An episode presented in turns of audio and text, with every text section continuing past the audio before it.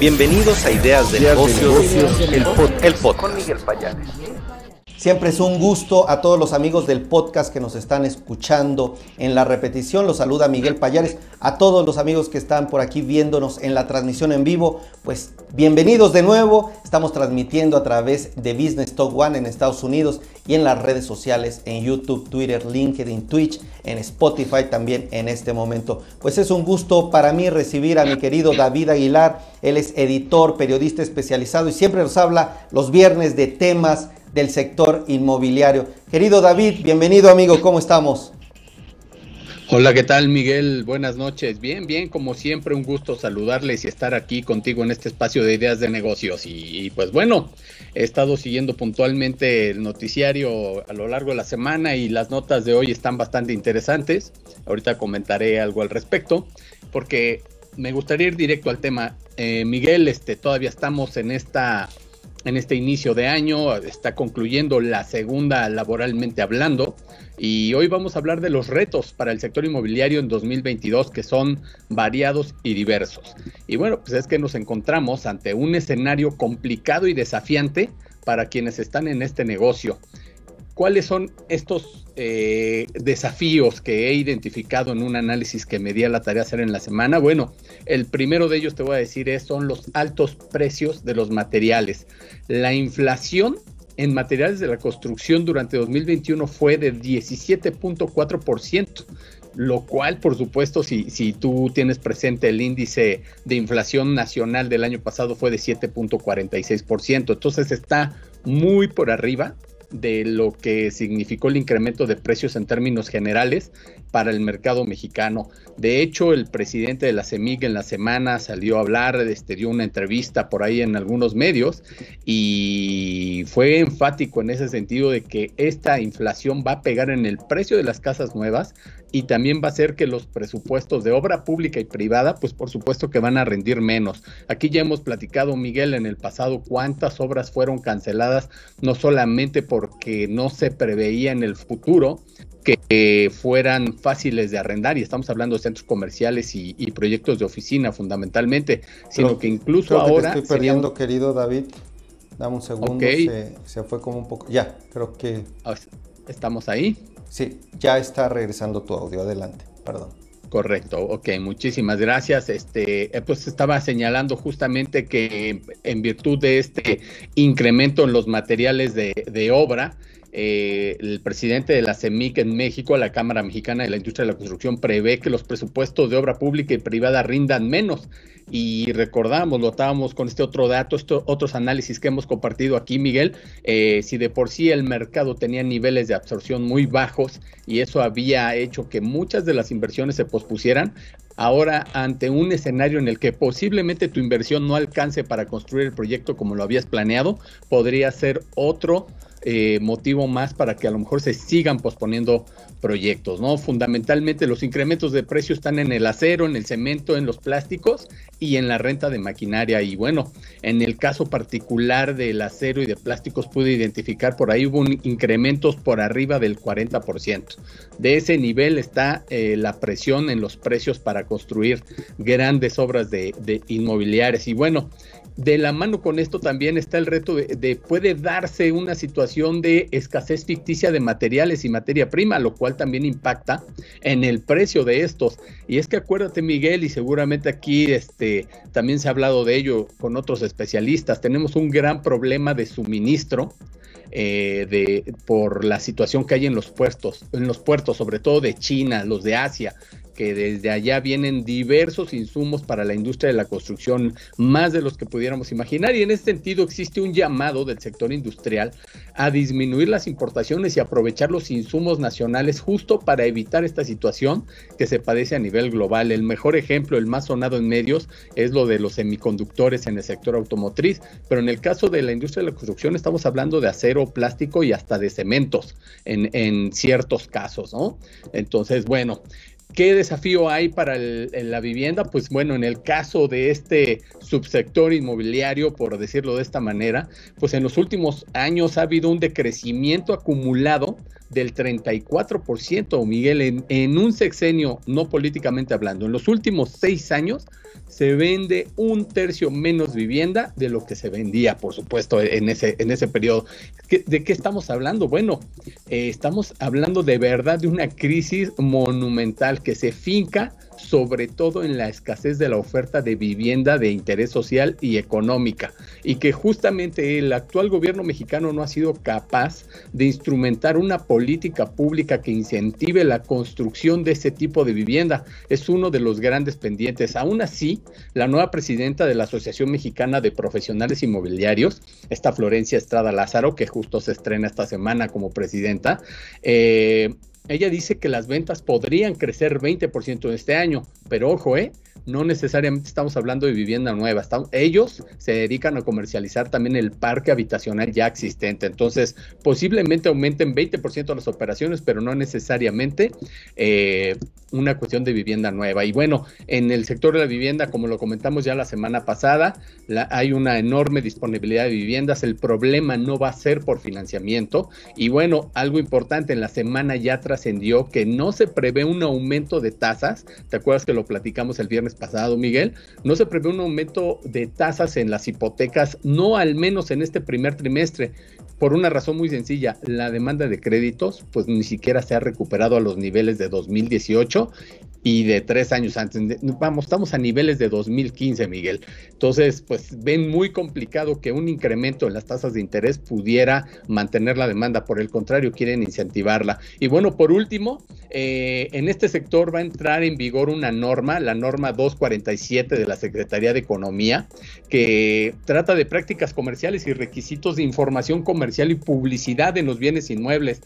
Este esta normatividad, Miguel, la, vamos a platicar particularmente en una de las colaboraciones, porque tiene una incidencia bien importante en cómo vamos a hacer los nuevos contratos para quienes vendan una vivienda, sobre todo con los grandes desarrolladores.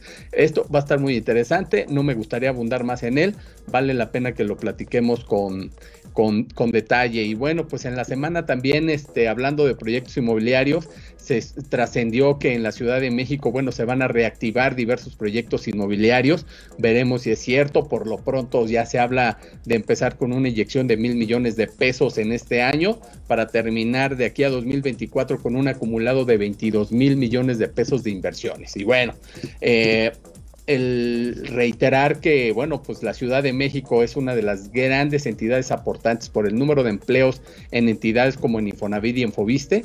Y bueno, pues tenemos ese gran pendiente de, la vivienda social. Y por último, Miguel, pues la reconversión de grandes proyectos en las grandes metrópolis. ¿Te acuerdas que hemos platicado de la diversidad de proyectos que se han cancelado? Tan solo en centros comerciales había 74 identificados en, a inicios de 2020. Gran parte de ellos se, fue, se cancelaron. Lo mismo en oficinas y que en su momento aquí también lo platicamos, que millones de metros cuadrados planeados tanto para oficinas como para centros comerciales, estaban planteándose una reconversión justamente para hacer viviendas, para hacer hoteles o incluso una modalidad de, centros de distribución de última milla, que es un rubro que ha estado creciendo de manera importante. Bueno, pues me encontré un análisis bien importante porque está toda esta cuestión de cómo vas a hacer que la gente vuelva a los centros comerciales. Y bueno, todo el mundo, los que estamos en este negocio, sabemos el tema de las tiendas ancla. Bueno, pues este, ahora se está hablando de que las tiendas eh, irían más allá de, de tener marcas ancla y se habla de que se convertirían en verdaderos centros de entretenimiento que renovarían su imagen cuando menos cada seis meses para así atraer al público, lo cual pues va a suponer un desafío enorme para estos inmuebles en cuanto a su diseño incluso, porque prácticamente vas a tener que, que montar un show para que cada seis meses la gente se sienta atraída hacia la novedad y a vivir experiencias nuevas. Y esto, bueno, pues en Canadá todo el mundo conocemos esos centros comerciales famosos porque tienen sus montañas rusas al interior y demás. Creo que esto podría ser uno de los factores que podríamos ver en México en un futuro cercano y de lo que ya se habla que sería una manera para atraer de nueva cuenta a la gente a los centros comerciales en virtud del alto crecimiento que ha tenido el comercio electrónico en el último año y medio. Y bueno, pues a quienes sí les ha ido muy bien, parques industriales y centros de distribución, este campo del sector inmobiliario pues también va a resentir los aumentos de precios de materiales y todo lo que hemos hablado, pero pues en unas circunstancias muy distintas, pues porque el negocio está en una saludable expansión, Miguel. Me dejas verdaderamente impresionado porque traes temas candentes, es más, te estás hasta guardando algunos para la próxima semana. Resalto este tema, eh, lo reitero, lo apunto y lo confirmo contigo porque me parece pues de suma importancia.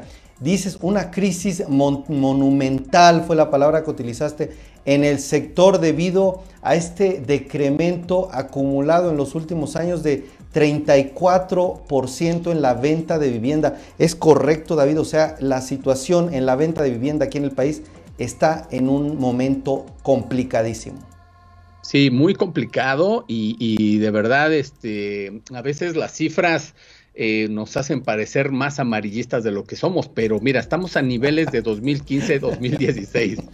Pero te voy a decir algo, 2015 y 2016 apenas se notaba la recuperación de la gran crisis que hubo de las desarrolladoras de vivienda en 2012-2013, que implicó la quiebra de Omex, de Urbi y de Geo, las tres gigantes en la construcción de, de casas, sobre todo de interés social y económicas. Entonces imagínate a qué nivel estamos, o sea, realmente estamos siendo muy amables cuando lo ponemos, estamos en un atraso de seis años, pero en realidad estamos mucho peor si te pones a ver las cifras de hace 15 años, cuando realmente en este país se llegaron a vender cerca de medio millón de viviendas nuevas. Hoy eh, eh, las cifras que revisaba de Infonavit, ellos financiaron poco más de 240 mil viviendas eh, dedicadas a crédito, un alto porcentaje de ellas nuevas, pero pues no se está vendiendo vivienda nueva, Miguel, y eso implica que se está invirtiendo menos. Totalmente de acuerdo. Fíjate, David, rescato en un momento más otros puntos que me parecen muy importantes, pero nuestro querido Josué Aguilar, que nos está viendo, estás por ahí, Josué, pues nos dice un punto, creo que también medular. Nos hablabas de que está habiendo pues, una inflación importante en este tema de los materiales, decías hasta aumentos de 17% y en algunos casos hasta de 40% en casos de acero, plástico, de acuerdo con lo que nos comentabas. Dice Josué Aguilar, también un futuro difícil para los constructores y creo que bien apunta también Josué, todo esto pues cae o implica que el sector, la población, los constructores se vean afectados por esta situación. Y bueno, también me llama muchísimo. Gracias Josué por tu comentario. También saludo al Salón Egar que nos está viendo, Marta Claudia. Y también me llama muchísimo este tema la atención ya ahora los centros de vivienda serán con atractivos, pusiste un ejemplo que entiendo que es parte del contexto en otros países, hasta montañas rusas, para atraer al cliente, para atraer a las personas que compren viviendas, bueno, toda una transformación, ¿no? Sí, sí, absolutamente. Y es previsible que veamos un formato de ese tipo. A lo mejor en un año o dos vamos a ver qué tanto los inversionistas se arriesgan a un modelo de esa índole, pero ya se empieza a hablar de eso entre los analistas, entre los inversionistas. O sea, estos analistas que generalmente nos hacen llegar sus reportes justamente se dedican a asesorar a inversionistas en bienes raíces, particularmente en estas cuestiones hoteleras y de centros comerciales. tal parece que va a haber ahí una convergencia muy interesante, porque tú lo sabes bien, los hoteles desde hace mucho tiempo tienen estos formatos de entretenimiento. Los más conocidos son los de Las Vegas, pero en Cancún tenemos grandes ejemplos de hoteles de entretenimiento con conceptos muy claros. Uno que seguramente eh, quienes nos están siguiendo ahorita lo tienen muy claro es el Hard Rock, el, hotel de Hard Rock en Cancún. Es increíble, eh, te encuentras unos shows extraordinarios ahí. Bueno, ese tipo de cosas podrían trasladarse ahora a los centros comerciales. Interesante, pues me quedo con todas esta, toda esta información de mucha calidad que te agradezco, querido David, porque sé que implica tiempo. Gracias por compartirnos todo esto también aquí en Ideas de Negocios, a nuestra audiencia también que está comentando. Y si te parece bien, nos vemos próximo viernes aquí para seguir con este tema del sector inmobiliario. Por supuesto, va a ser un gusto, un placer y siempre muy contento de compartir toda esta información con ustedes aquí en, en Ideas de Negocios, Miguel. Muchísimas gracias, querido David. Pues nos vemos el viernes si Dios quiere y cuídate mucho. Un abrazote, amigo. Así será, sigan cuidándose.